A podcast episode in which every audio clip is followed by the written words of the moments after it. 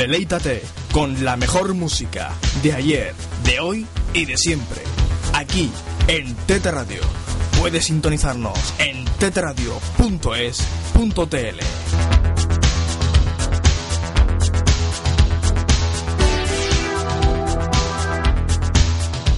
¿Quieres estar al tanto de las últimas novedades que da la auténtica música de calidad? Escucha todas las semanas Hospital Neptuno, presentado y dirigido por José Antonio Ayala. Toda la actualidad musical y de calidad aquí, en Hospital Neptuno. Puedes escucharnos todos los domingos a las 5 de la tarde aquí, en Tete Radio y puedes también buscarnos en el podcast a través de evox.com buscando Hospital Neptuno. Tete Radio. Deleítate con la mejor música de ayer, de hoy y de siempre.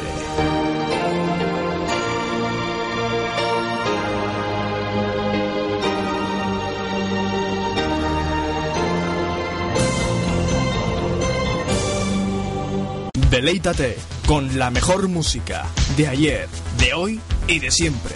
Aquí en Tete Radio.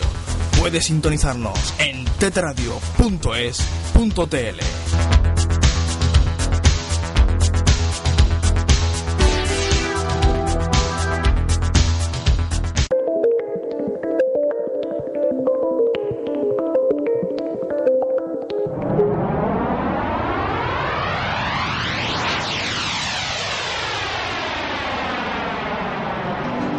En Tete Radio, a partir de ahora, Hospital Neptuno, dirigido y presentado por José Antonio Ayala.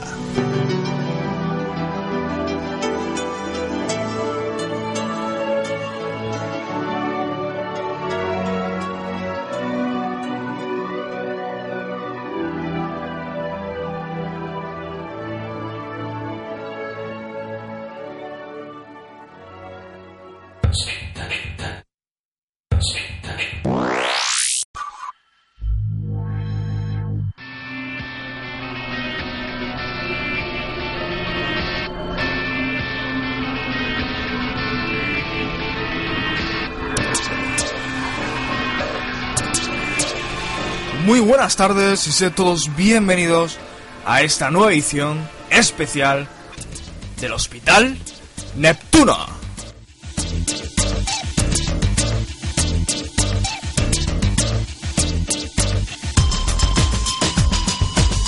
Como siempre, saludos de quien nos habla de José Antonio Ayala, quien se encarga de la dirección de la producción y de la presentación de este programa. Aparte también de la coordinación musical y de los controles. Hospital Neptuno, bienvenidos al lugar, al hospital de los enfermos de la música.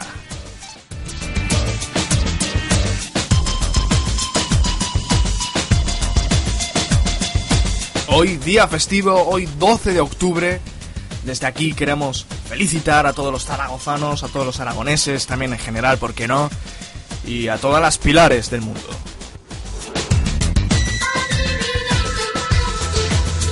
Aprovechamos este día festivo, este 12 de octubre, para cerrar este ciclo de especiales que le estamos dedicando al gran Tino Casal.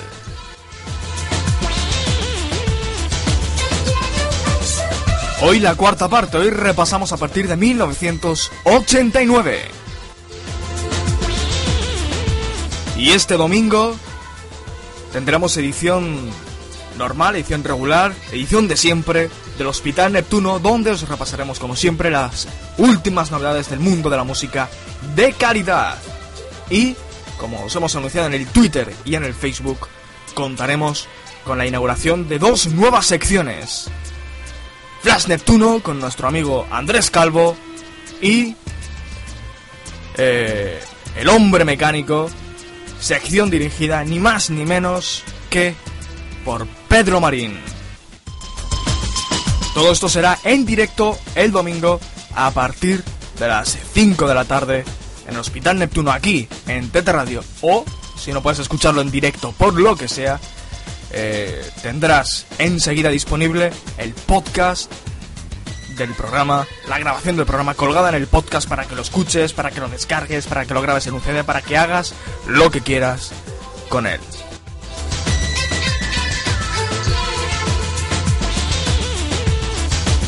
Decíamos que hoy tenemos la cuarta parte del especial Tino Casal.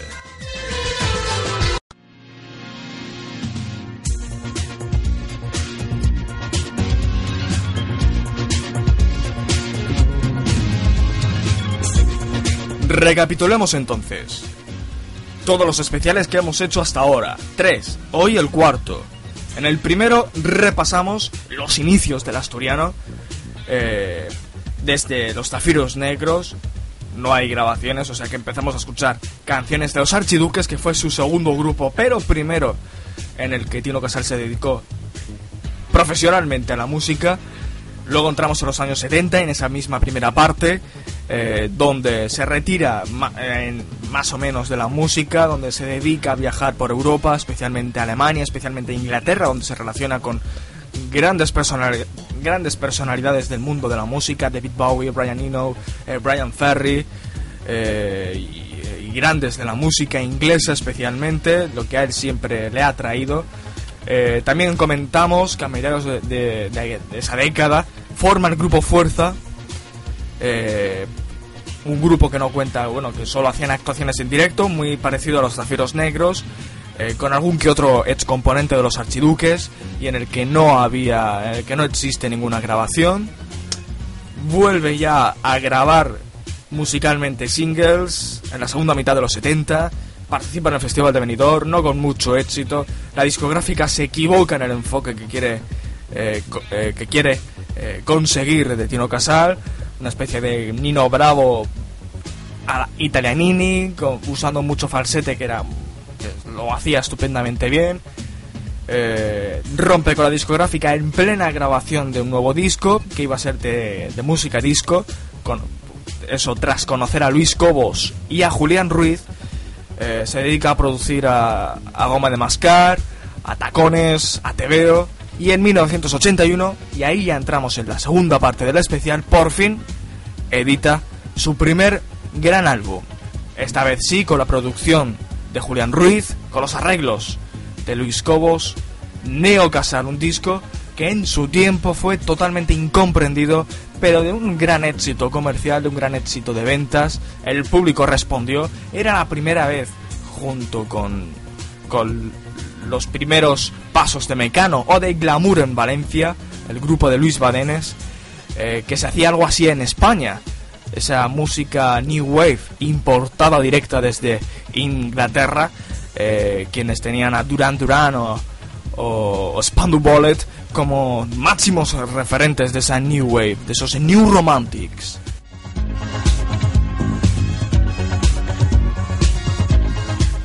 Decía que Neo Casal era la segunda parte del especial. Falso. Fue el repaso a Neo Casal lo primero, lo último, perdón, que escuchamos en esa primera parte de, de este especial que le estamos dedicando a Tino Casal. Ya en la segunda parte entramos en 1983, cuando edita Etiqueta Negra, con ese bombazo que fue Embrujada, con ese gran éxito, luego esa ampliación que tuvo Etiqueta Negra con Tigre Bengalí, de la banda sonora original de, de Sal Gorda, de Fernando Trueba. También en 1983 es importante porque conoce a, Javier Losada, quien sería su mano derecha musical, quien traduciría, entre comillas, la música, las ideas musicales de Tino Casal, ya que, recordémoslo, eh, Tino Casal no sabía de técnica musical, aunque tenía, aunque tenía unas ideas formidables. Y vamos ya a 1984. Hielo Rojo, su disco culmen, su disco de más éxito, está ya en la cresta de la ola. Pánico en el Edén, sintonía de la Vuelta Ciclista España. Eh, grandes canciones como Mañana, Miel en la Nevera. Un disco estupendo. 1985. Entramos en la tercera parte ya, la última que vimos el pasado día 9, Día de la Comunidad Valenciana, y que aprovechamos también como hoy, al ser día festivo en Valencia, desde donde se hace el programa, para eh, hacer la tercera parte del programa, es decir, la última que hemos hecho, como hemos dicho. Eh, 1985 sufre aquel esguince en Pachavalencia, precisamente. Eh, está tres años de convalecencia. Eh, está ahí bailando entre la vida y la muerte. Está a punto de morir por, culpa, por culpa de aquel esguince y por culpa de la imprudencia de Tino Casar. Trabaja en la sombra. Escuchamos a Asmundi, Norte Lambert. Eh, también a, a Angel, la cantante alemana, la cantante alemana. Y escuchamos eh, su gran retorno después de tres años, Eloís, que fue el single presentación de Lágrimas de Cocodrilo. Y ahí lo dejamos, hasta ahora. Cuarta parte, que es esta, cuarta y definitiva. Aquí ya cerramos el ciclo, co- como os hemos dicho, donde vamos a escuchar su trayectoria musical desde 1989.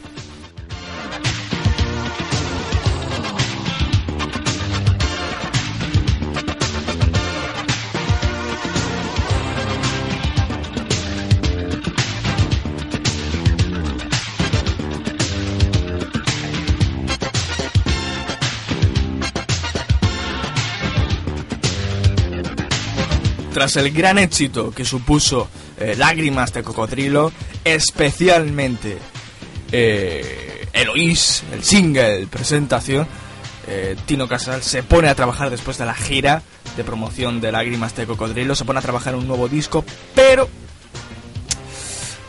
con un giro totalmente diferente. Es un disco especial, es un disco muy personal, muy alejado de ese barroquismo, de ese de, ese, de esa estética sobrecargada, de ese sonido también sobrecargado en algunas ocasiones. Eh, especialmente se puede escuchar en Volcán, de Ángel Exterminador o Eloís. De ese sonido sobrecargado también, de arreglos, ese presupuesto brutal que contó gracias a Julián Ruiz. Eh, al lejos de eso, firma un nuevo disco totalmente intimista, eh, el más, seguramente el más pop de todos. Eh, también no sé si está bien decirlo, pero también el más acústico, el más. el más sencillo, el más eh, minimalista también se puede decir. Eh, hay que también contextualizar todo lo que pasó.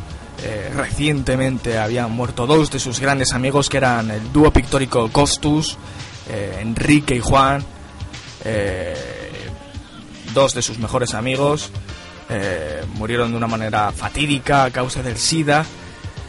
Eh, y el disco Histeria, que es como lo llamó, eh, está dedicado muchísimas canciones a, sus dos grandes amigos que murieron en Sitges. Es un disco también que cuenta también que también está influenciado por esa decadencia de los artistas del mundo del mundo musical en general que tan arriba habían estado a principios de los 80 de la movida madrileña. Ya ya la movida había muerto no Eh, Alaska también Alaska y Dinarama se disolvió en 1989 muchos grupos ya no vendían lo que vendían antes y Tino Casal era uno de ellos. Tino Casal también fue víctima de eh, de la directiva de EMI. Ya no estaba Rafael Sangil, que fue su, su gran protector, eh, con quien tenía una gran relación. Rafael Sangil se había ido a México a dirigir la EMI de, para toda Sudamérica. También se puede decir que Rafael Sangil fue el, el, el precursor de lo que se llamó la Latin Manía en los años 90.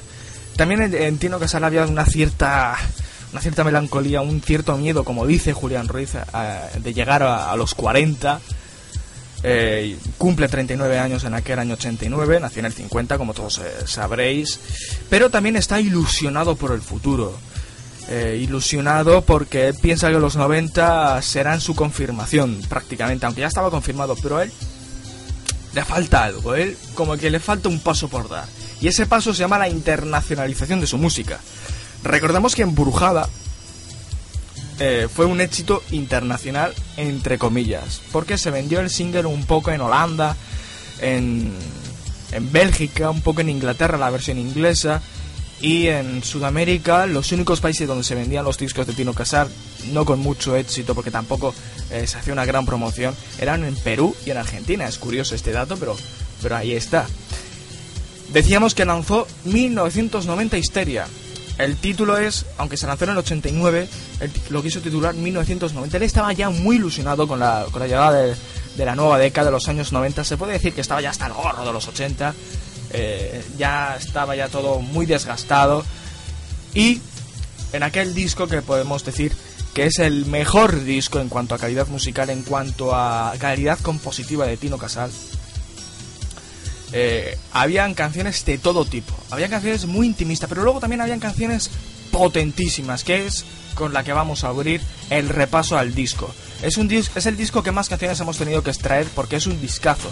Es difícil eh, sacar eh, una canción mala, ¿no? Y nos ha costado lo contrario, sacar las buenas, porque hemos sacado hemos tenido que sacar muchas, por eso este programa va a ser bastante más largo de lo normal. Eh, empezamos Tino Casal 1989, Histeria, esto es Sets o no Sets, parafraseando la gran frase de Hamlet de Shakespeare. Aquí, en Hospital Neptuno.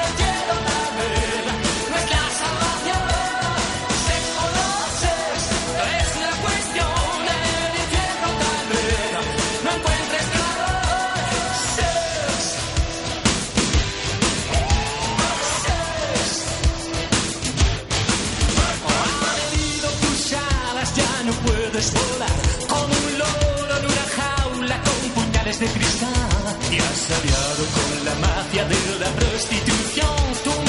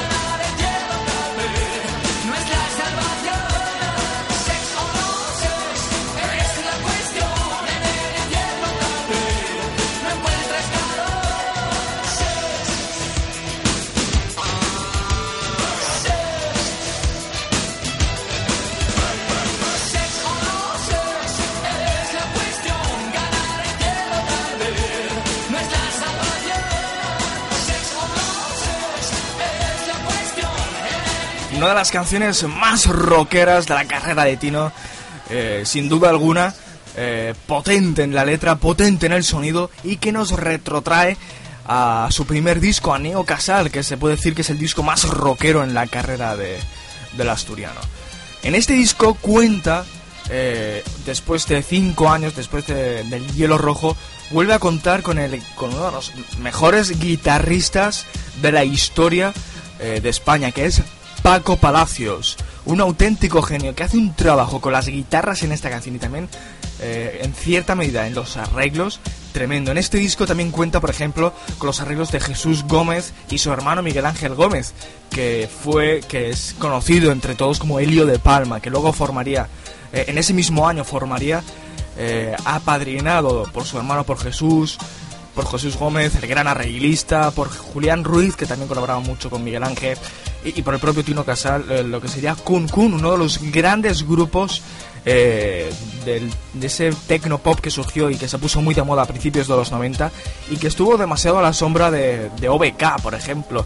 Y eso que, por lo menos para mí, para mí OBK es uno de los... Eh, tiene una gran calidad, pero bajo mi punto de vista, eh, Kun Kun eran bastante superiores a OBK y a, todos los demás grupos que surgieron, que hayan grupos muy interesantes, eh, y, daría para un especial todo, todos esos grupos y solistas también de Tecnopop que surgieron a principios de los 90, ese resurgir del Tecnopop.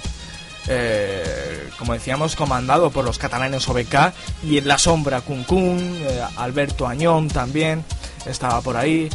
Eh, y muchos grupos. Luego también había mucha basurilla, como era, como era el caso, por ejemplo, de, de viceversa. O, por ejemplo, muy curioso el proyecto de... Bueno, bueno, vale. Que me, que me voy del tema. Que, lo he dicho, puede haber un especial y hay contenido para un especial de ese movimiento tecnopop de principio de los 90 aquí en España. Pero ahora estamos en la cuarta parte del especial dedicado ni más ni menos que a Tino Casal.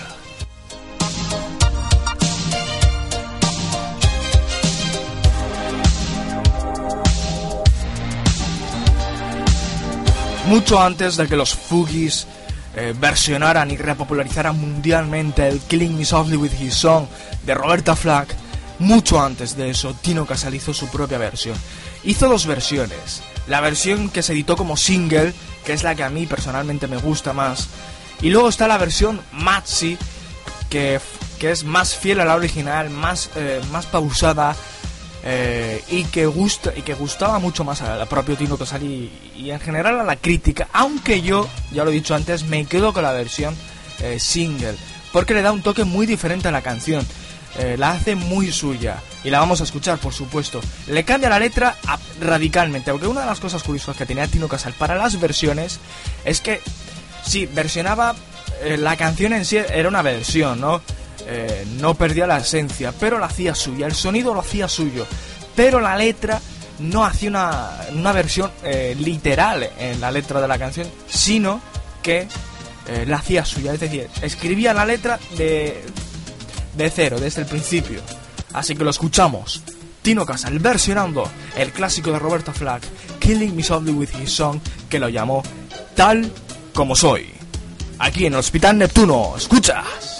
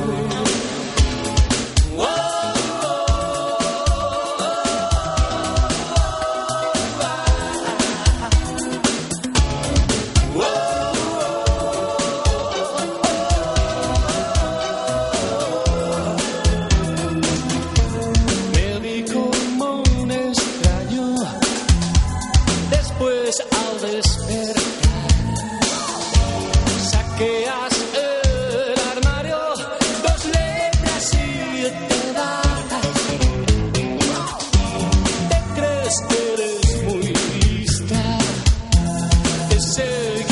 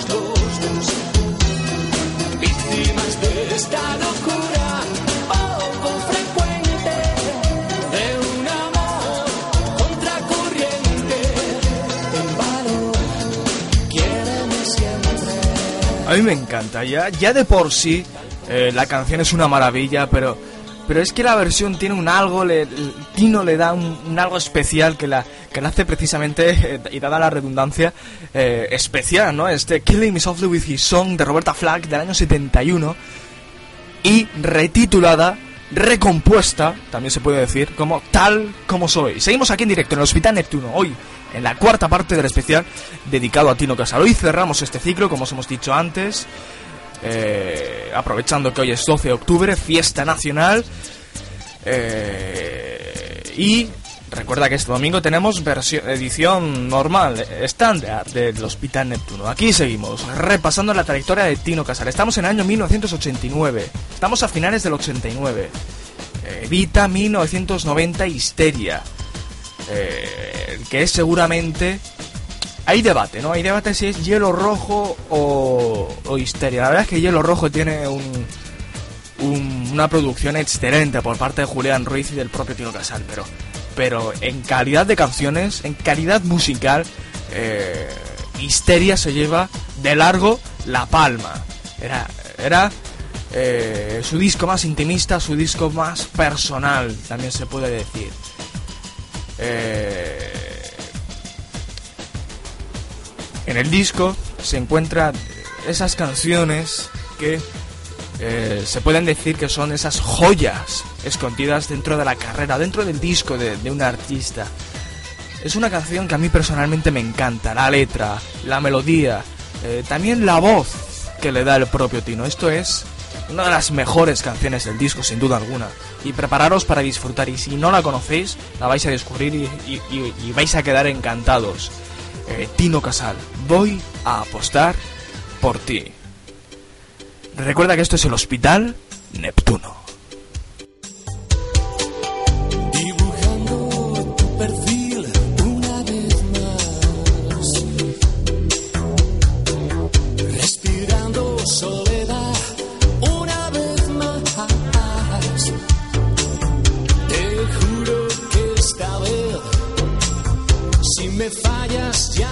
lo que puede hacer el araquiri o tirarme al tren. Estudiando tu desliz.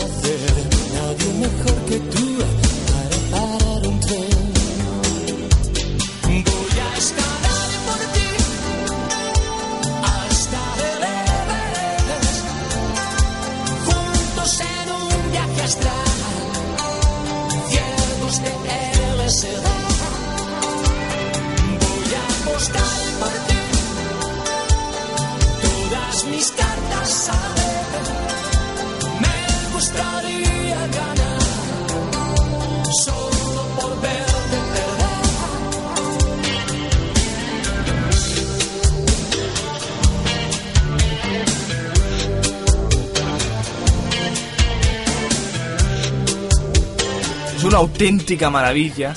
Eh, sigue la línea, por ejemplo, de aquí en Viena, en Neo Casal, eh, Un minuto más en etiqueta negra, Miel en la nevera de hielo rojo o Noche de perros de lágrimas de cocodrilo.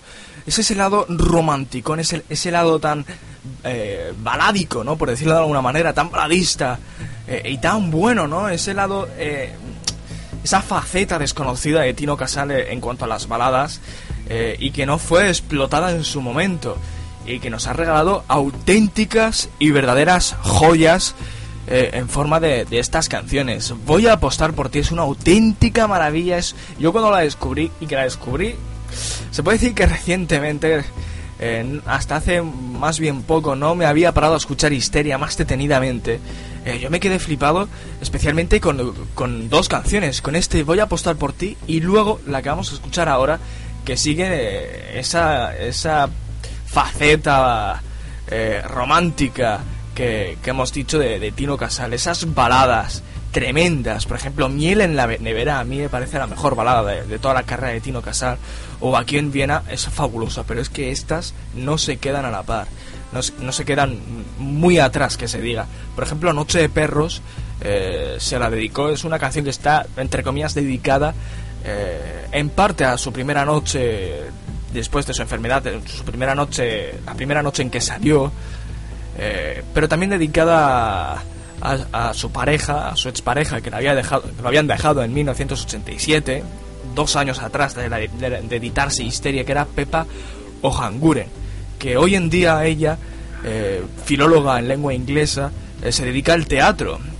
al- a lo que es el backstage. No es actriz, pero sí se dedica a lo que son los escenarios, a lo que es el, eh, el- vestuario de- del, en el teatro en, en Oviedo. Y guarda un mutismo, guarda un silencio que es la verdad envidiable cuando le preguntan sobre Tino Casal. No quiere hablar, eh, no quiere hacer eh, declaraciones y eso que la figura de Tino Casal siempre levanta mucha eh, mucho morbo, siempre lo ha hecho y ella podría perfectamente aprovecharse de esa situación y no lo hace. Y por eso siempre digo, mucha gente la critica por eso, pero yo pienso que es eh, totalmente admirable lo que hace Pepa y desde aquí eh, lo, lo decimos. Decía que habían dos canciones, aparte voy a apostar por ti, está, hay otra auténtica joya dentro de esta histeria y es otro baladón como decíamos antes. Escuchamos ahora Corazón Bimotor. Recuerda, Hospital Neptuno, hoy dedicado a la figura, cuarta parte, de Tino Casal. Fuimos amigos mil veces, enemigos más. Ah. Juntos hicimos la guerra y luego la paz. Nos falta un final. ¿Cuántas lunas para morir? Soportando tu indecisión. ¿A qué esperas para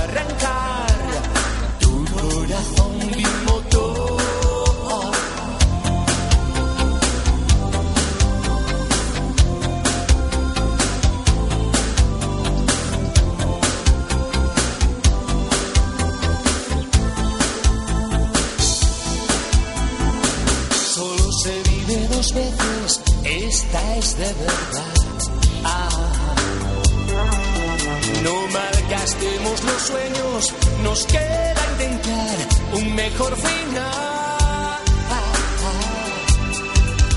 Qué difícil sobrevivir a esta guerra exterior. Este andrógino amor por ti, con tu corazón bimotor.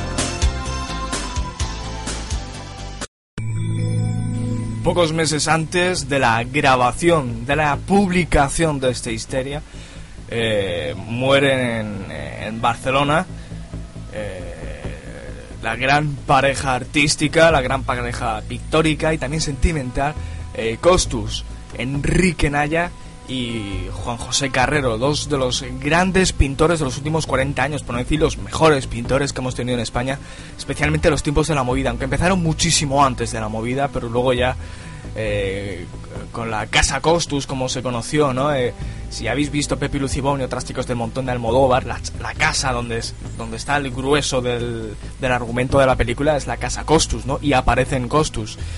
Eh, tras la muerte de ambos, eh, Tino Casal pues queda bastante tocado, ¿no? Eran dos de sus grandes amigos. Tino Casal de hecho luchó y mucho para evitar la muerte de, Enrique eh, de Sida, se gastó un, pastizal tremendo eh, en el en el tratamiento de Enrique todos los gastos prácticamente en el, tratamiento de, por el SIDA de, Enrique Naya eh, corrieron a cargo de, Tino Casar y quedó muy tocado, quedó muy tocado en la muerte y, luego el suicidio, el, al mes de, la muerte de Enrique, Juan Carrero se suicidó, eh, no pudo soportar la muerte de, su, de su querido Enrique.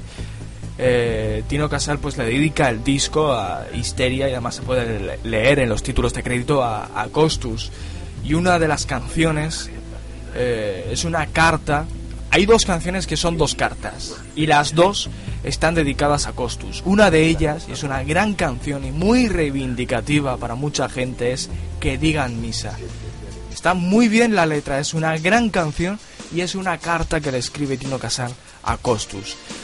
Sí, eh, recuerda que estamos en el Hospital Neptuno, hoy la cuarta parte de eh, especial que le estamos dedicando a Tino Casal. Escuchamos que digan misa.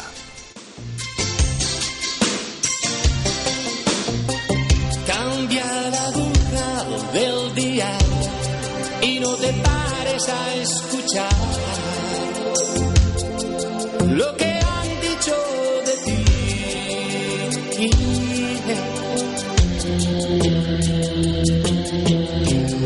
Abre los ojos y tal vez entre la espada y la pared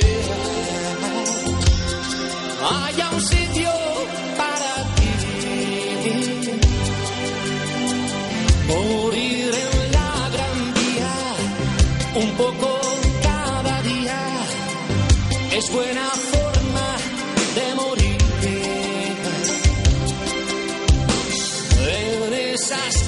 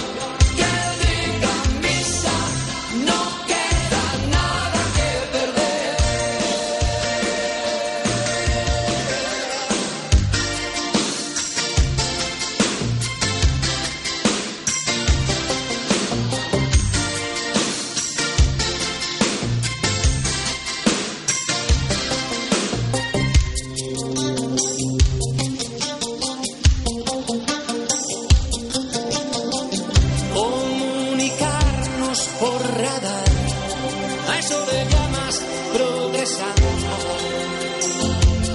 Si ya no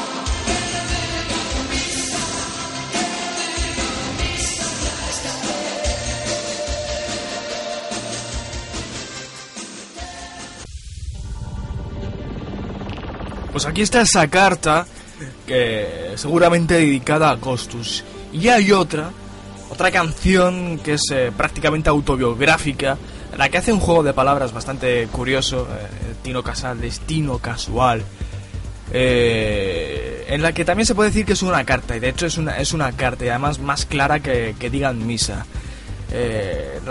no está claro, hay quien dice, por eso he dicho antes, de que las dos están dedicadas a, a Costus, pero eh, no está claro de que este destino casual esté dedicado a Costus. Hay quien dice que está dedicado a algún familiar suyo, eh, algún viejo amigo de, la infancia. Eh, hay quien apunta a Ramón Palicio como quien recibió, como a quien iba recibida esta carta, algún componente de los archiduques.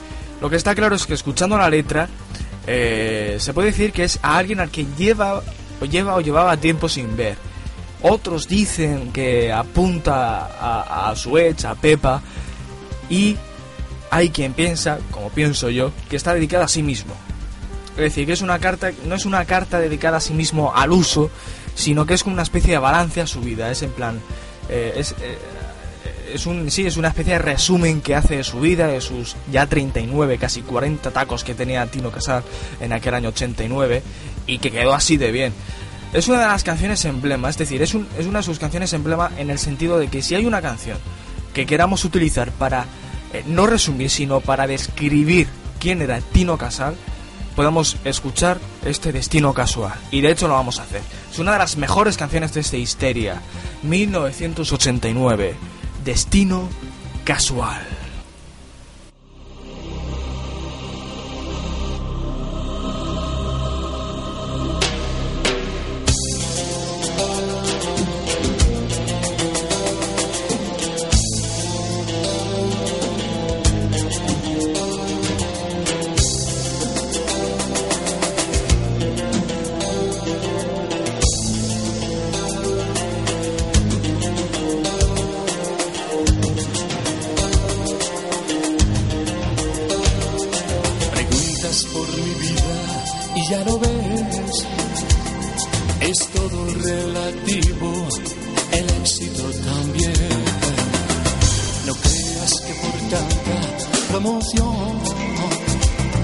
Me ha subido el pavo o me he vuelto un cabrón.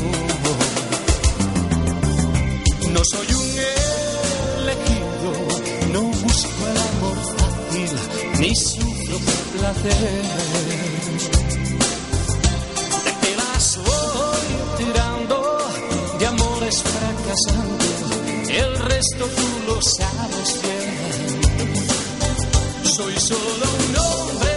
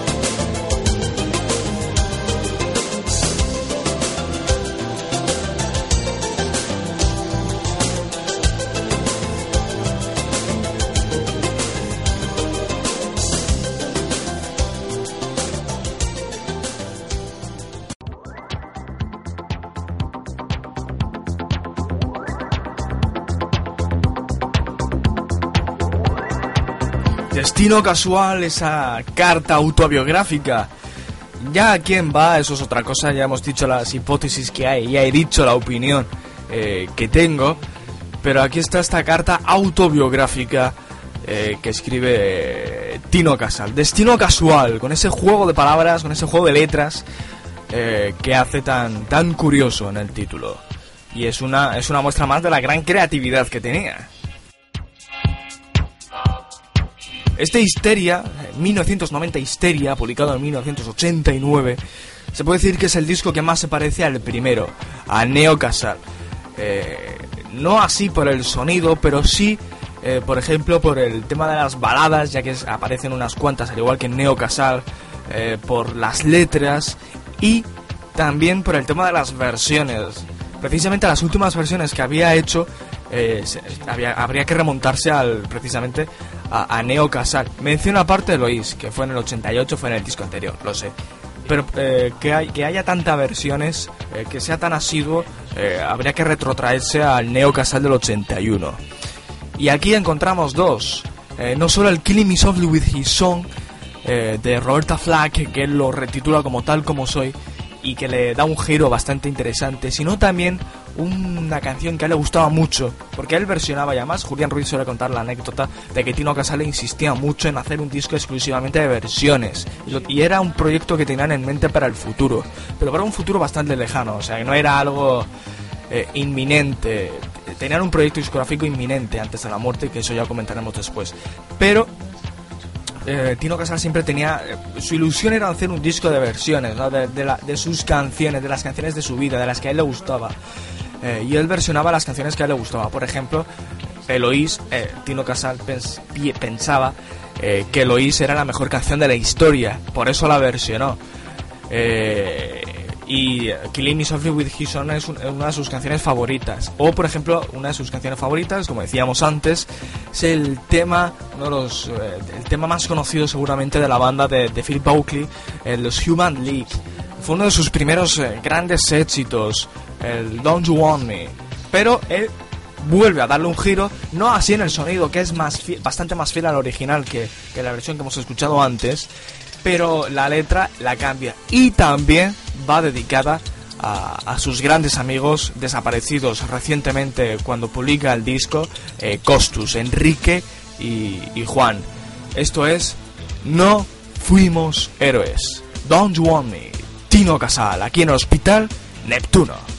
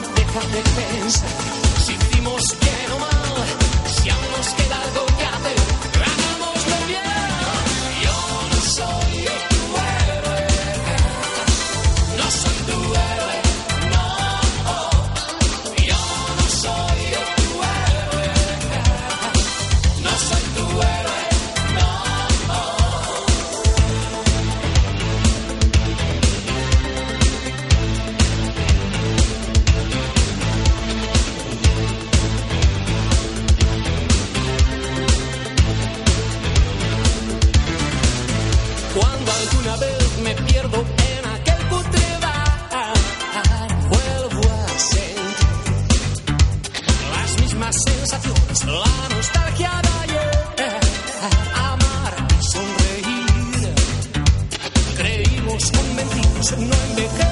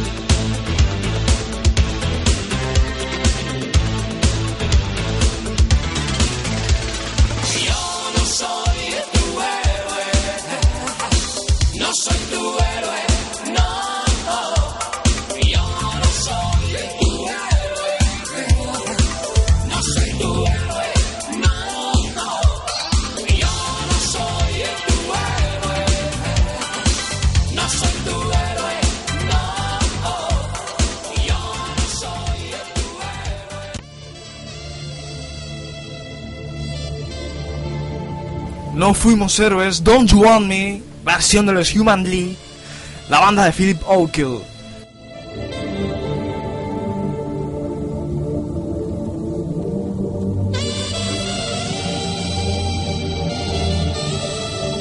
La canción eh, dedicada a los a Costus se puede decir que es una especie de canto desesperanzador, ¿no? Una manera de decir que eh, a, a- a lo largo, a principios de los 80, ¿no? En plena movida madrileña, tanto él como Costus, como Fabio Macramara, como un montón de personajes que se creían, eh, no en el mal sentido, sino todo lo contrario, estar por encima del bien y del mal, eh, en el sentido de, de- La verdad es que no sabría explicarlo, pero espero que me entendáis.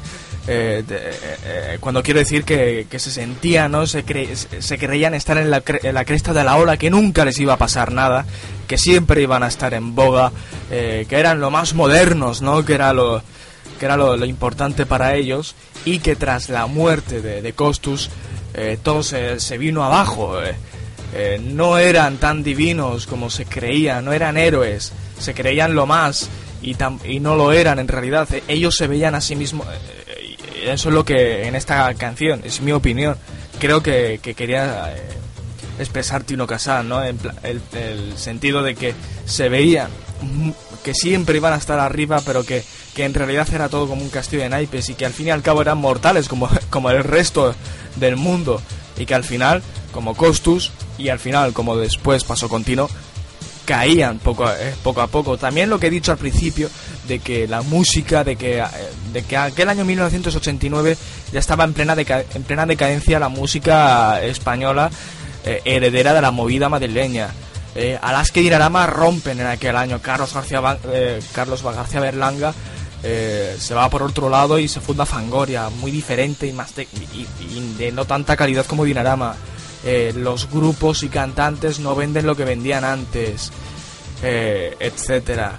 Era una especie de, era la, lo que he dicho antes de que Tino Casal estaba ya hasta el gorro de los 80, precisamente porque ya no estaban arriba, eh, las cosas estaban cambiando, estaban surgiendo otras modas, era en los años de la, de la house también, de, otro- de otros estilos, y, y Tino pues se, se veía, se veía que el- no estaba tan en boga como estaba antes. y bueno, de- todo este rollazo que acabo de soltar, espero que lo hayáis entendido, pero eh, que es más o menos lo que yo interpreto de esta canción en concreto y por qué está dedicada a Costus, no a Costus en sí, sino a lo que pasó con, el, con la pareja de pintores.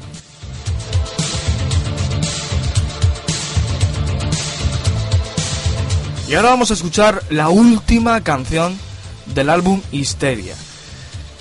La verdad que suena broma macabra, pero es, es una realidad. Y es que si, si algún día, seguro que alguno lo habremos hecho, eh, decidimos escuchar toda la discografía de Tino Casal, desde la primera canción hasta la última, desde el primer hasta el último disco, y por orden de canción, la última, última de todas, es esta, Dien, el final. Y así fue. Es la última canción que editó Tino Casal, prácticamente. A partir de ahí no hubo nada. Septiembre de 1991. Todos sabemos lo que ocurrió en aquella noche del 22.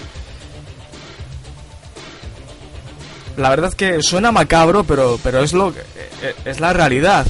Y, es una es una casualidad, creo yo, eh, esas cosas que Gerardo Quintana llamó el destino casualidad, las casualidades, casualidades también. Eh, y una de ellas, hombre, os hemos, a lo largo de estos especiales os hemos estado documentando esas casualidades, etiqueta negra, porque negro es mi destino y no lo puedo evitar, mañana con esa profecía, Tokio también con esa profecía del terremoto, eh, y por ejemplo, Dien, la última canción, la despedida prácticamente, aquí es Dice adiós, y fue el adiós definitivo, contra pronóstico, nadie se lo esperaba. La escuchamos. Tino Casal, 1990 Histeria, año 1989. Este es el fin. End. Se acabó. Thank you.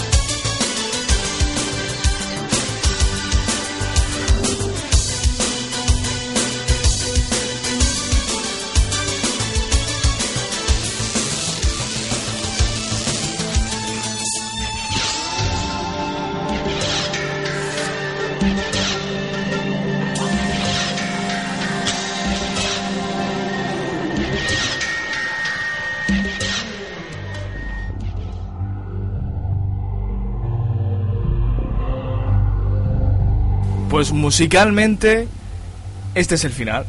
Aquí se acaba la trayectoria de Tino Casal. This is. Este es el final.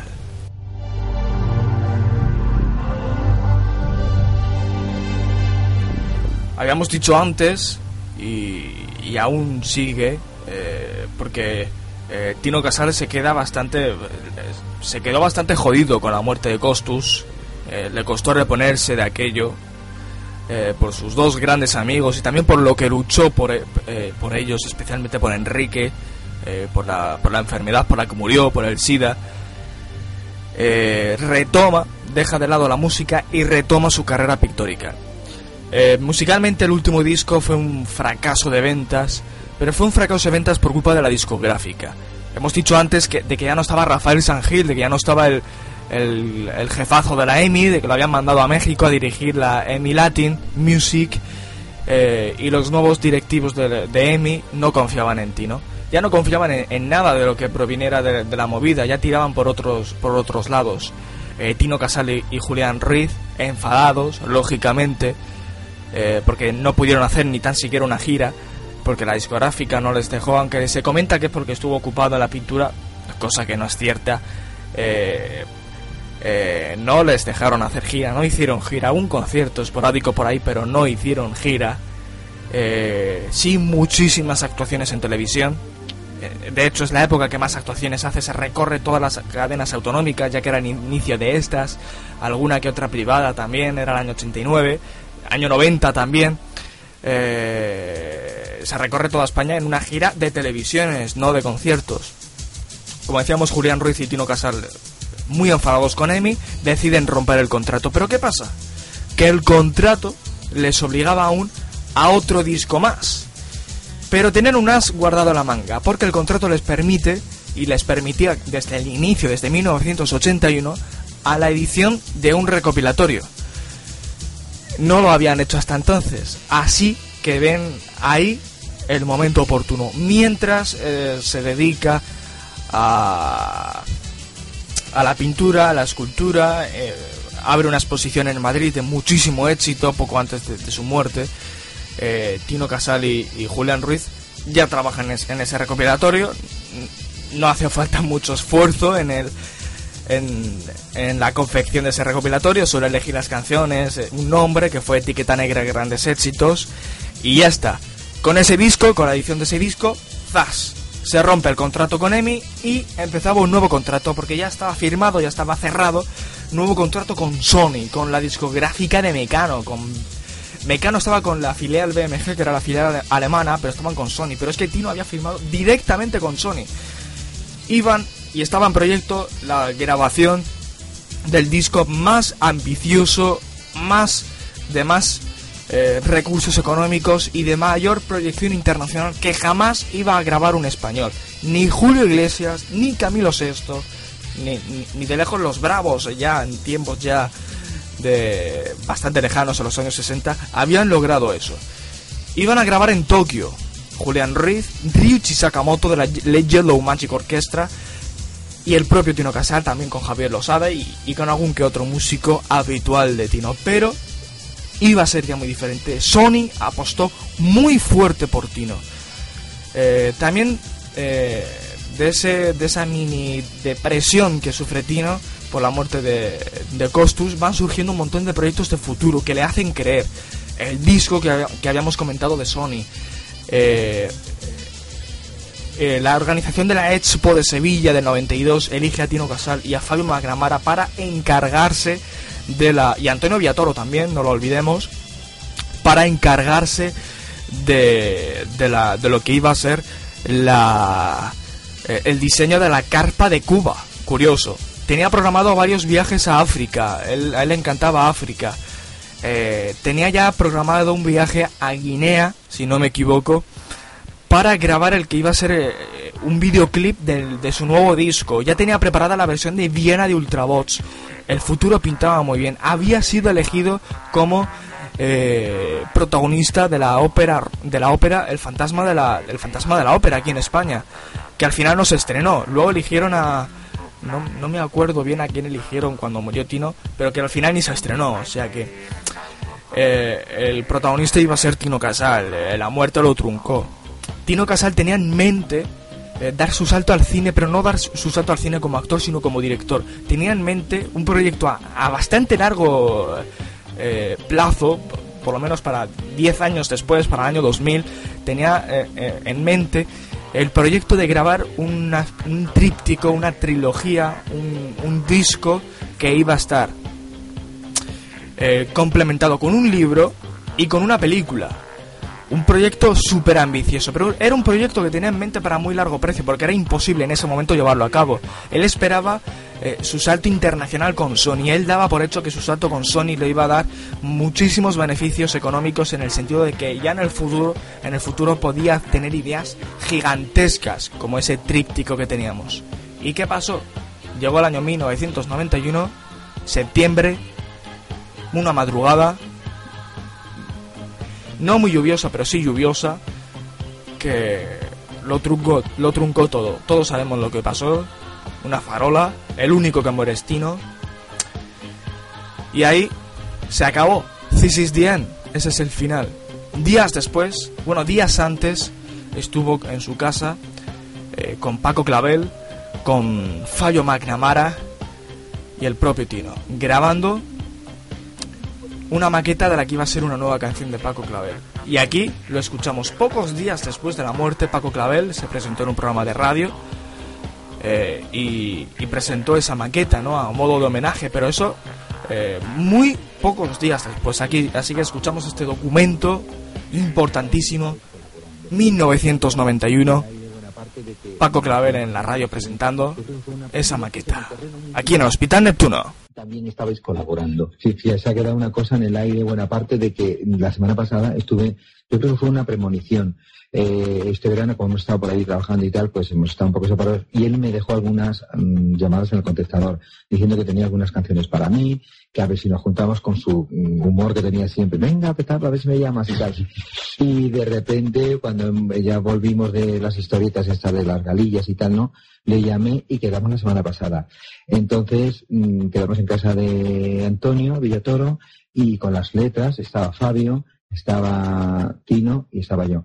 Entonces cogimos allí un manito muy pequeñito porque habíamos quedado para esta semana para ir al local y ya con, con todos los aparatitos. Así que esta misma semana, bueno, la semana pasada, estábamos a empezar la semana, el miércoles Sí, y jueves. Paquito estuvo con, con Tino Casal, Dos días. sí. eh, pues eh, ensayando esas canciones, no ensayando, porque son simplemente unos esbozos. plan casero, o sea, decir, vamos a hacer esto. pero- Teníais un cassette allí, vamos a ir Sí, grabando a ver lo las que sale, canciones, a ver cómo y son. luego ya hacerlo ya con música más en serio y poniendo la melodía mejor. Y fíjate qué documento que de repente, pues, sí, lo estuvimos ahí grabando, las cancioncillas estas, y ha quedado todo, pues, mm, en el aire. Es la última grabación Pues la verdad es esa, que es, que yo creo que, Casal. yo te lo he traído porque, bueno, es un programa que, De la familia. quiero yo mucho y tal, y como ha surgido esta desgracia, pues yo digo, yo creo que merecen mm, los oyentes que oigan lo ultimísimo, la última voz de Tino cantando eh, sin nada de música, sin nada. Es como como si estuviéramos en la cocina. Recuerden, le dijo Tino, tengo una canción que te iría muy bien, Paquito, ven a casa. Estas las letras de Fabio, ¿eh? Entonces estaban ahí Fabio, decimos. Fabio Magnamara, eh, Tino Casal y Paquito Y yo Clavel. de vez en cuando hace un corito y tal. Un ensayito, un ensayito de lo que podía haber sido un ensayito cocinero. una buena canción ya con orquestación y, y con todo para el O sea, es una Paquito a nivel Escuchen nacional. Perdona, está. ¿Está grabando? Este es Tino. A ver, empiezo. Sí. Lágrimas y brillos en tus ojos, ay, en tus nalgas charol, coco, coco. Eres un gatito, eres un bombón, y tu sexo life, coco, coco. ¿Le mueves esto? Dale latigazos a mi corazón y quítale la depresión, coco, coco. Aquí vamos a cambiar un poco la mesa para que no se igual. Dale latigazos a mi corazón y quítale la depresión, coco. Ya no supe nunca comprender por qué el amor es tan cruel. Coco, y quisiera ver la escena cósmica Fabio. como una bambola de amor. Fabio Coco, Magnamara. Bambola, coco. una y no más, una y no más, tantas atrás. No volverás a ir a Taiwán, porque en Taiwán yo te perdí, porque en Taiwán yo te vestí. Medias Made in Taiwán, besos Made in Taiwán, labios Made in Taiwán, is all you want, yeah. is all you want. Cuando grababais esto, que lejos estabais de pensar que se iba a convertir en un documento póstumo ya. Se me estaba poniendo los pelos de punta porque es que, la verdad, no sé. No es para menos, Paco. Tras la muerte de, de Tino Casal, eh, Fabio McNamara cae en una depresión eh, fortísima, ¿no? Había perdido ya a tres de sus mejores amigos, a Costus, Enrique y Juan, y, y a Tino Casal. Entre eso y, su problema con las drogas, por todos conocido, eh, cae, en una, cae en, una, en una espiral bastante peligrosa. Es en ese momento cuando surge la figura de, de Luis Migueles, el gran guitarrista y productor, eh, para, eh, digamos de alguna manera, rescatar la memoria de Fabio McNamara. Y deciden grabar el que el primer disco de dos que grabaron ambos conjuntamente bajo el nombre de McNamara. Eh, el segundo Rock Station, año 2001, es uno de los grandes discos de la historia de España, eso todos lo sabemos y alguna vez hablaremos de ese disco, que es una maravilla. Pero en 1995 graban a Tutti Plain. Eh, rescata de alguna manera a, Fabio McNamara de, esa espiral tan peligrosa que había caído por culpa de la muerte de, de de sus tres eh, mejores amigos. Y en ese disco se rescata esa grabación que acabamos de escuchar, ese Made in Taiwan o Made in Taiwan, ¿no? Como se como pronuncian en, en la maqueta. Y podemos escuchar en Natuti Plain McNamara, es decir, Luis Migueles y Fabio McNamara, ya grabado en serio este Made in Taiwan. Muy poca gente lo conoce, muy poca gente lo sabe, que esta canción está de alguna manera compuesta en parte por Tino Casal. Aunque lo hemos escuchado en boca de Paco Clavel, eh, la canción, la letra es de, de Fabio, aunque Tino se encarga de la música, se encarga de la melodía. McNamara, escuchamos aquí en Hospital Neptuno, Made, Made in Taiwan o Made in Taiwan. McNamara y Migueles.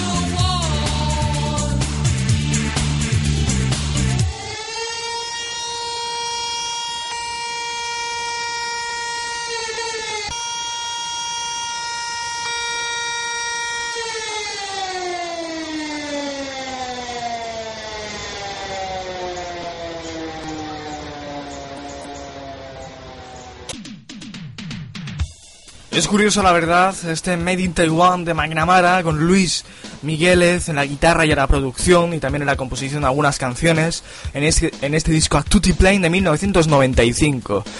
Eh, se puede decir que este fue el último legado en vida que nos dejó Tino Casal.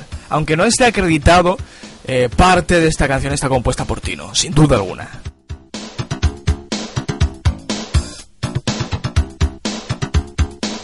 Luego con la grabación del disco y, se, con los arreglos se cambia el concepto de la canción y demás, pero, pero este Made in Taiwan es obra, aparte de Fabio McNamara, de Tino Casal. Estamos en los años 90. Eh, la muerte de Tino Casal no hace, eh, no provoca lo que suele pasar ante la muerte de una estrella,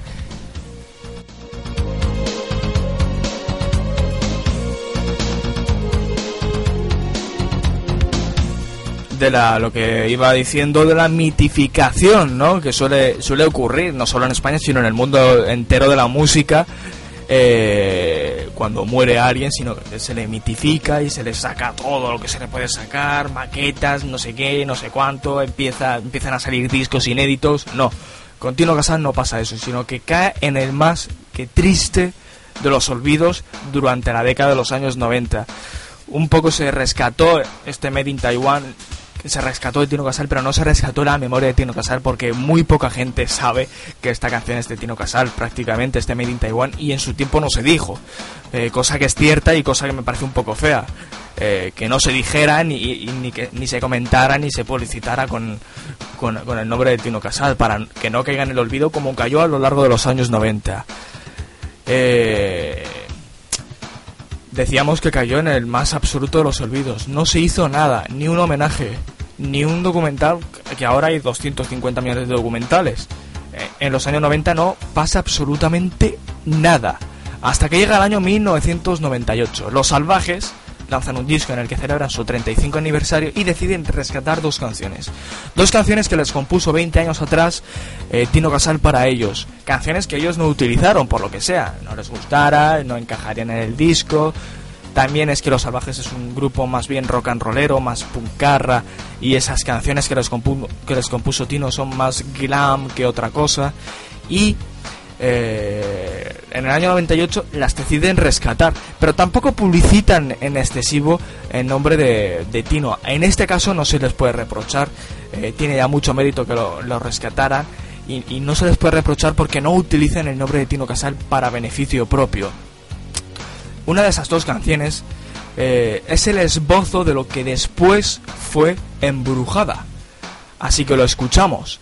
Plastic Lady. Los Salvajes 1998, una canción compuesta por Tino Casal, en boca de los catalanes Los Salvajes.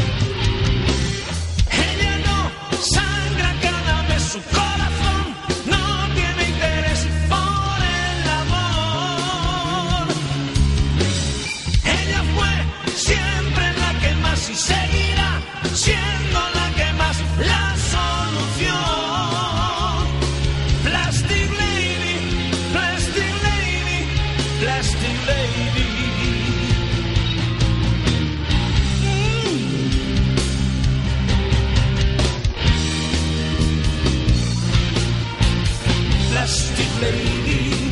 Blessed lady.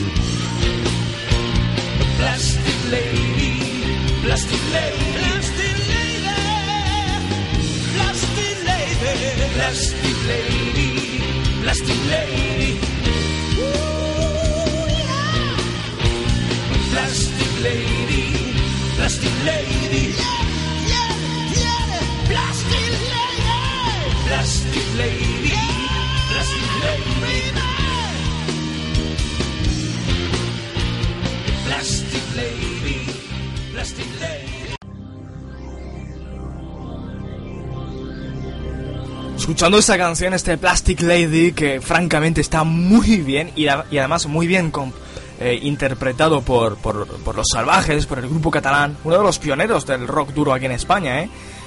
Y que empezaron hace ya 50 años casi. Eh, esto era el año 1998, decía que...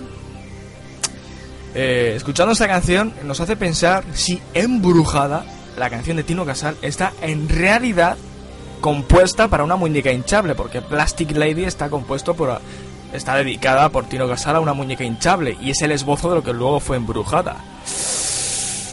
La verdad es que escuchando este Plastic Lady nos hacemos, nos podemos hacer muchísimas preguntas en torno a la realidad de lo que fue embrujada. Eh, ¿A quién iría dedicada esa letra? Luego surgió un personaje eh, que, que se puede ver en Facebook que dice que está que hay una estrofa de la canción dedicada a ella. No lo sé, yo soy escéptico. Si lo dice ella habrá que creerla, pero no lo sé. Eh, Plastic Lady, la verdad que lo, he dicho, eh, plantea esa duda. Estamos en el año, estamos ya en los, estamos como decíamos en los 90. Eh, Tino Casal muere en el 91 y ahí se acaba todo. Se le olvida, se le, se le aparta, se le margina. Nadie quiere saber nada de él y no se sabe por qué. Llega el año 2000. El año 2000 supone el 50 aniversario de su nacimiento. Julián Ruiz da un golpe en la mesa y dice, hasta aquí. Aquí hay que hacer algo y si no lo hago yo no lo va a hacer nadie. Eh, se puede discutir eso, pero bueno. Eh, Julián Ruiz da el golpe en la mesa y dice, aquí se acabó. Aquí hay que rescatar a Tino Casal.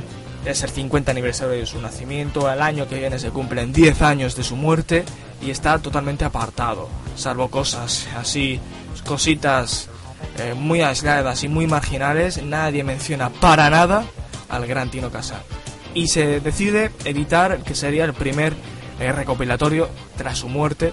Etiqueta negra esa parte, porque etiqueta, etiqueta negra sí que se lanza después de su muerte, dos días después, pero está preparado por el propio Tino Casal antes de que muriera, o sea que ese no vale. O sea que eh, Casal vive, en el año 2000 se puede decir que es el primer eh, recopilatorio eh, lanzado eh, después de la muerte de Tino Casal. En él eh, se recuperan sus viejos éxitos y se, eh, se, hace, se graban remixes de, de alguna de sus canciones por el dúo de, de productores de moda en aquellos años. Eran los Pumping Dolls, Abel Arana y por supuesto el- la mente pensante de aquel dúo que era Juan Belmonte. Ambos productores de Mónica Naranjo, es decir, tienen un sonido parecido a Tino Casal, porque Mónica Naranjo tiene un sonido muy parecido a Tino Casal y de hecho Mónica Naranjo ha, expresado en muchísimas ocasiones que su, su punto, ¿no? Su digamos su a quien se fija en realidad su referente es Tino Casal y muchas veces ha hecho muchos guiños a Tino Casal, tanto su estética como su sonido.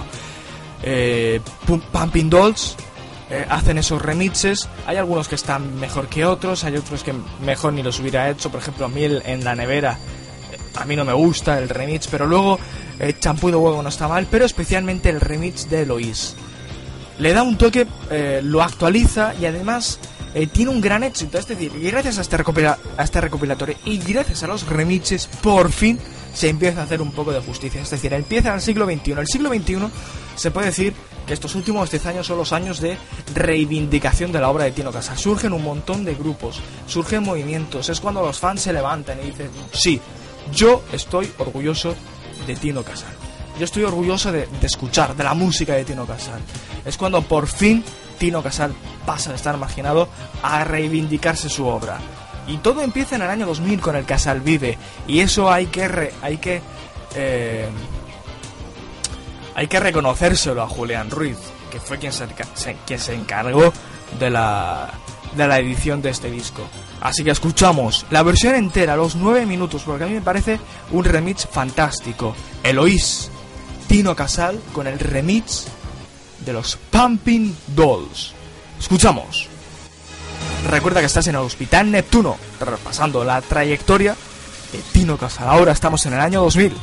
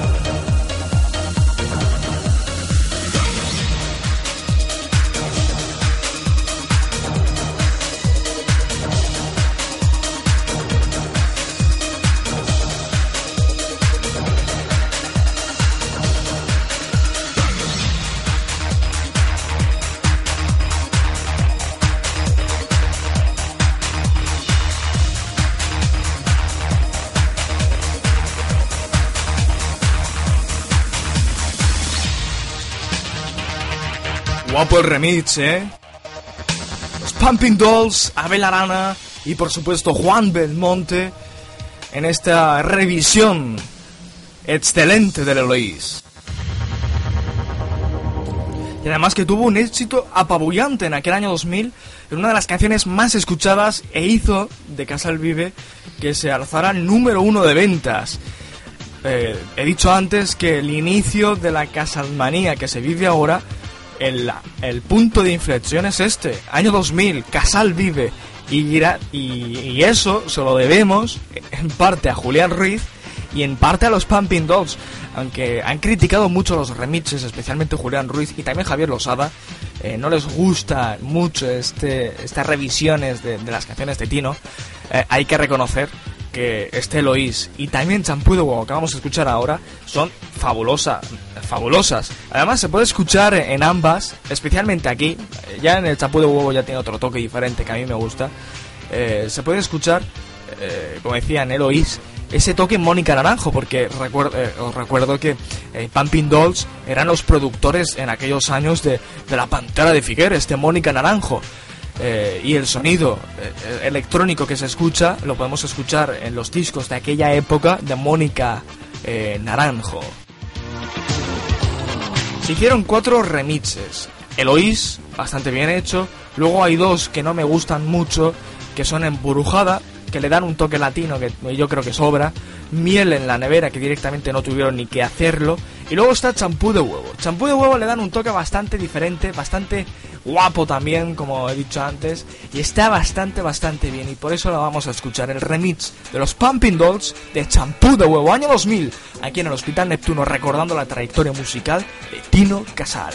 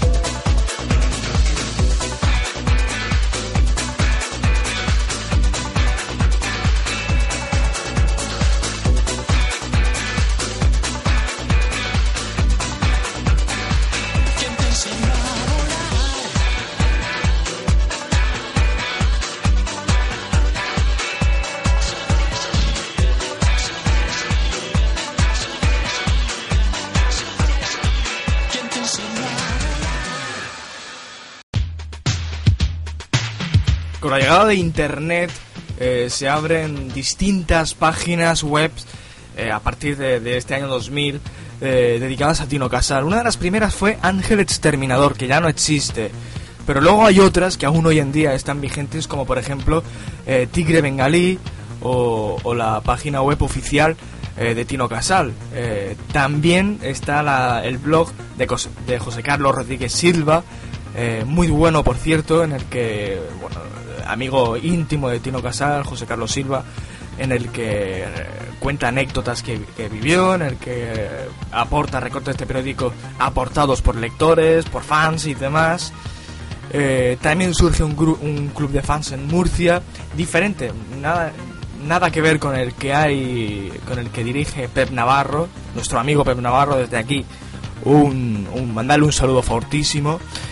Eh, también eh, surgen eh, un montón de, como decíamos antes, eh, empieza a aflorar lo que es la casalmanía, eh, empiezan a surgir grabaciones inéditas, todo esto en los últimos eh, 10 años, eh, grabaciones inéditas tanto de sonido como el famoso concierto del Parque de Atracciones en el 83 en Madrid, como de vídeo, como un montón de actuaciones en directo, pero llegamos al año 2006. El año 2006 también es un año muy importante porque Julián Ruiz eh, vuelve a lanzar otro recopilatorio, pero este es el recopilatorio más importante hasta la fecha que jamás eh, se ha hecho sobre Tino Casal. Porque el todo Casal, mejor ni mencionarlo, luego vamos a hablar de él aquí en este programa, pero el recopilatorio definitivo, recopilatorio como tal, sobre Tino Casal es el Casal único lanzado en 2006. En él, y por primera vez, se lanza material inédito eh, tanto en vídeo como en audio, como en forma de canciones, como en forma de maquetas. Está la, ver- la versión orquestal, es decir, está la, la, la instrumentación de Eloís. Y hay va- varias maquetas, entre ellas la maqueta de Embrujada, que es de todas la que más destaco y la que más me llama la atención. Así que la escuchamos. La maqueta de Embrujada, que suena así de bien y ya es el paso anterior que, es- que dio Tino antes de componer la letra. Tararea, simplemente. Ya tiene en mente la melodía, la canción, pero le falta la letra. Embrujada, demo, maqueta, aquí en Hospital Neptuno. Tino Casal.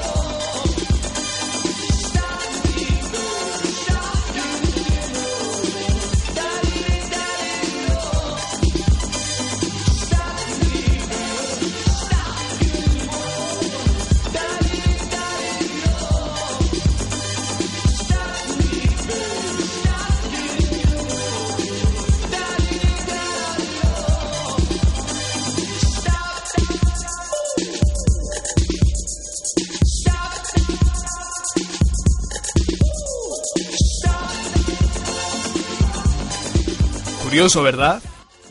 Bueno, supongo que ya la mayoría lo, lo habréis escuchado alguna vez, vamos, segurísimo. Pero aún así, quería destacar esta maqueta que se editó en el Casal Único en, mi- en el año 2006. Que es, y reitero, el seguramente el, el recopilatorio eh, definitivo, el, el- el que mejor se ha hecho hasta ahora sobre Tino Casal, por Julián Ruiz.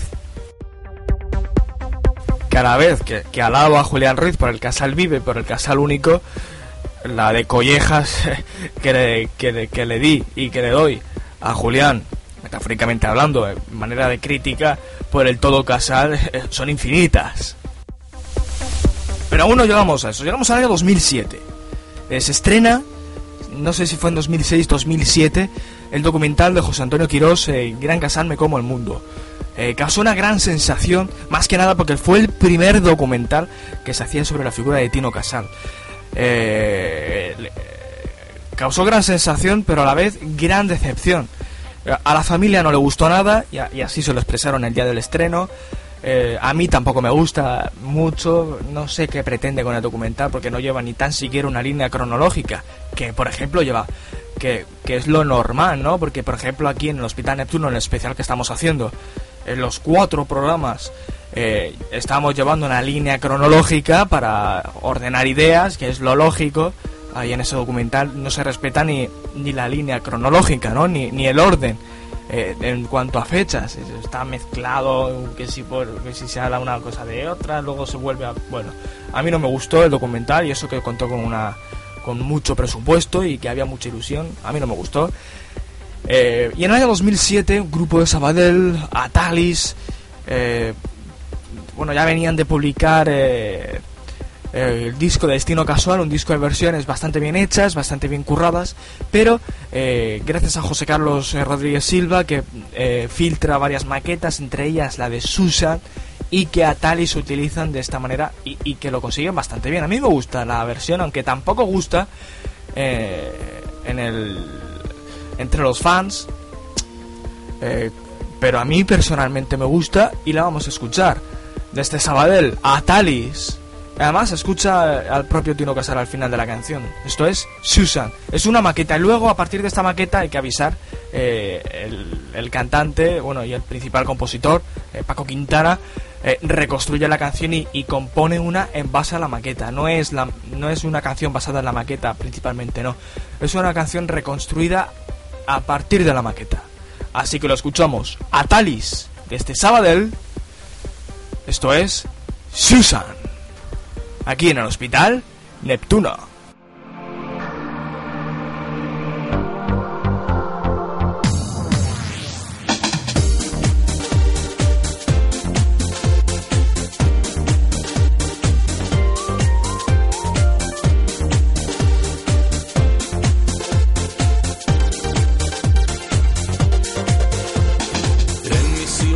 Now. Your loving lips are burning up. Just let me do what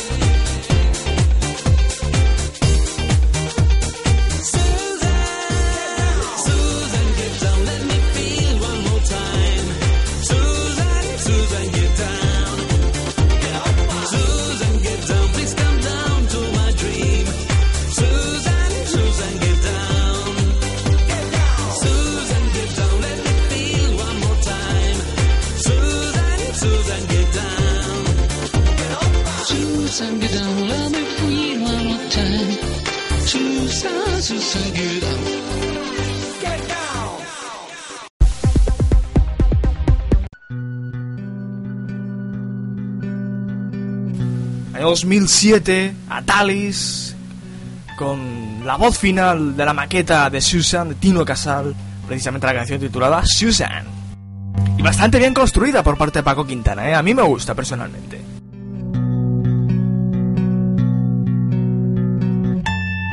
Seguimos repasando la trayectoria musical de Tino Casal en esta última parte, en esta cuarta parte en la que ya zanjamos este especial, en el que ya cerramos. Eh, Estamos ahora en el legado, en lo que se ha hecho después de su muerte, en lo que se ha hecho para recordarle, en lo que se ha versionado, en... Vamos, después de su muerte. Estamos en el año 2011, es decir, el año pasado. Se edita todo Casal, se había puesto las campanas al vuelo, era el gran recopilatorio. Por fin se editaba la discografía entera. Todo el mundo ilusionado, pero ilusionado especialmente por las promesas que nos habían hecho en material inédito. Un disco entero, oh, un disco entero de material inédito de Tino Casal.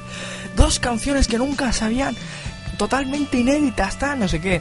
Luego llegamos a comprar el Todo Casal y resulta que el DVD, que eh, también era súper inédito, era exactamente el mismo que el Casal único y luego el material inédito entre comillas era exactamente el mismo que Casal Único. La única salvedad es que por primera vez se incluían, o se volvían a incluir los remixes del año 2000 del Casal Vive y dos canciones inéditas regrabadas. Todo a partir de una idea que había surgido unos meses antes por parte de dos fans. Bueno, no, de dos fans, no. Sí, de, Gerardo Quintana, del biógrafo que escribe la biografía de Tino en, en 2008, o en 2007, 2008. Eh, biografía totalmente recomendada, es de lo mejor que se ha hecho. Eh, una idea que surge a partir de él, de, unas maquetas que le, había cedido José Carlos Rodríguez Silva, el gran amigo de Tino Casal, eh, en el que estaba Susan, que ya lo había utilizado Atalis, y a- estaba Bar Heart y Day by Day, que en realidad no tenían esos títulos, sino que son los títulos que se, habían que se han utilizado luego en la edición de Todo Casal. Eh, Javier Losada se lo piensa y además está el vídeo en YouTube de cómo le intenta convencer, es curioso. Eh, se lo piensa, dice, "Uh, esto está difícil, vamos a intentarlo y si sale bien, si hablamos con Julián y, y lo editamos. Por lo visto salió bien y lo editaron. Es lo único positivo de ese, to- de ese todo casal. Las dos cosas positivas de todo casal es, como decimos, la las maquetas, que la- las dos están muy bien logradas, especialmente una, que ya escucharemos, y que era la primera vez que se editaba al completo la discografía de Tino Casal. Pero en lo que es el tema inéditos, eh, excepto las maquetas, totalmente de, collejas a, a Julián Ruiz que le, le llenaríamos. Pero vamos, de principio a fin. Eh, así que vamos a escuchar las dos maquetas. Primero, Bar Hard, que suena bastante bien, con un riff de guitarra bastante curioso y demás. Así que lo escuchamos. Tino Casal, Bar Hard, aquí en el Hospital Neptuno.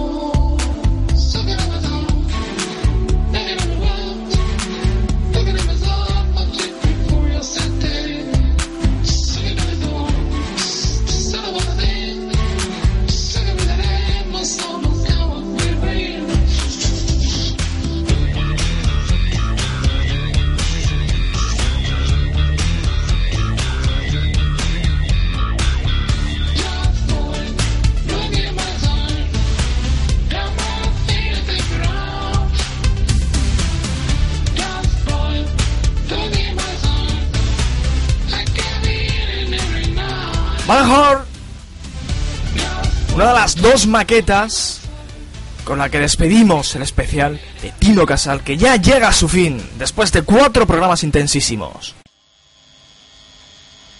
Especialmente este último, este, esta cuarta parte que ya, que ya zanjamos el, este especial y en el que ya llevamos más de dos horas. Os lo hemos avisado al principio del programa, este iba a durar más de lo, de lo que han durado los anteriores.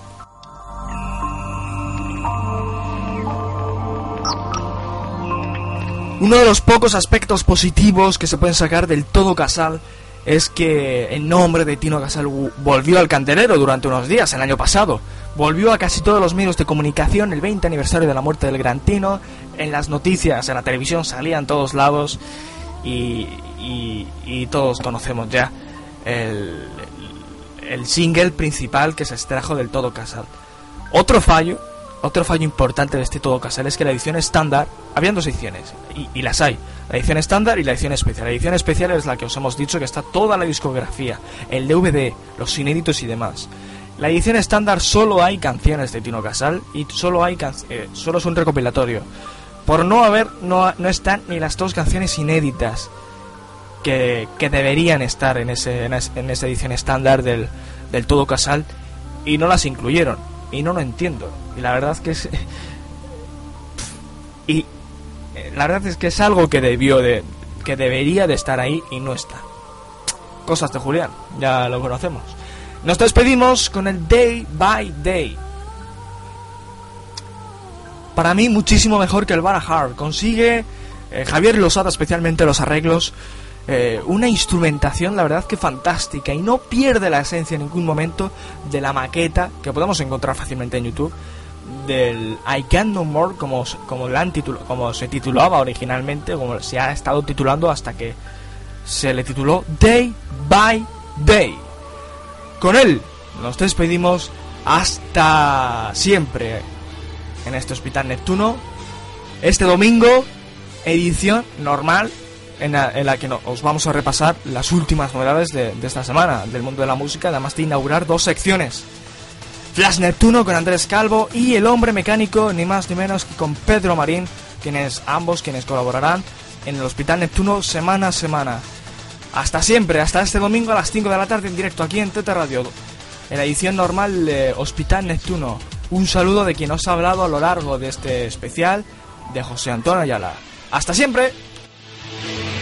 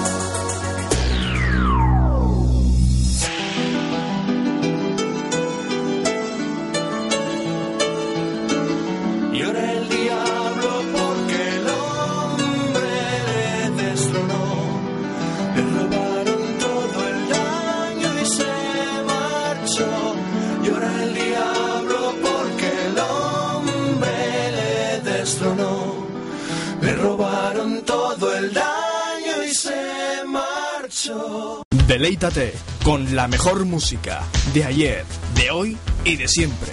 Aquí en Tete Radio. Puedes sintonizarnos en tetradio.com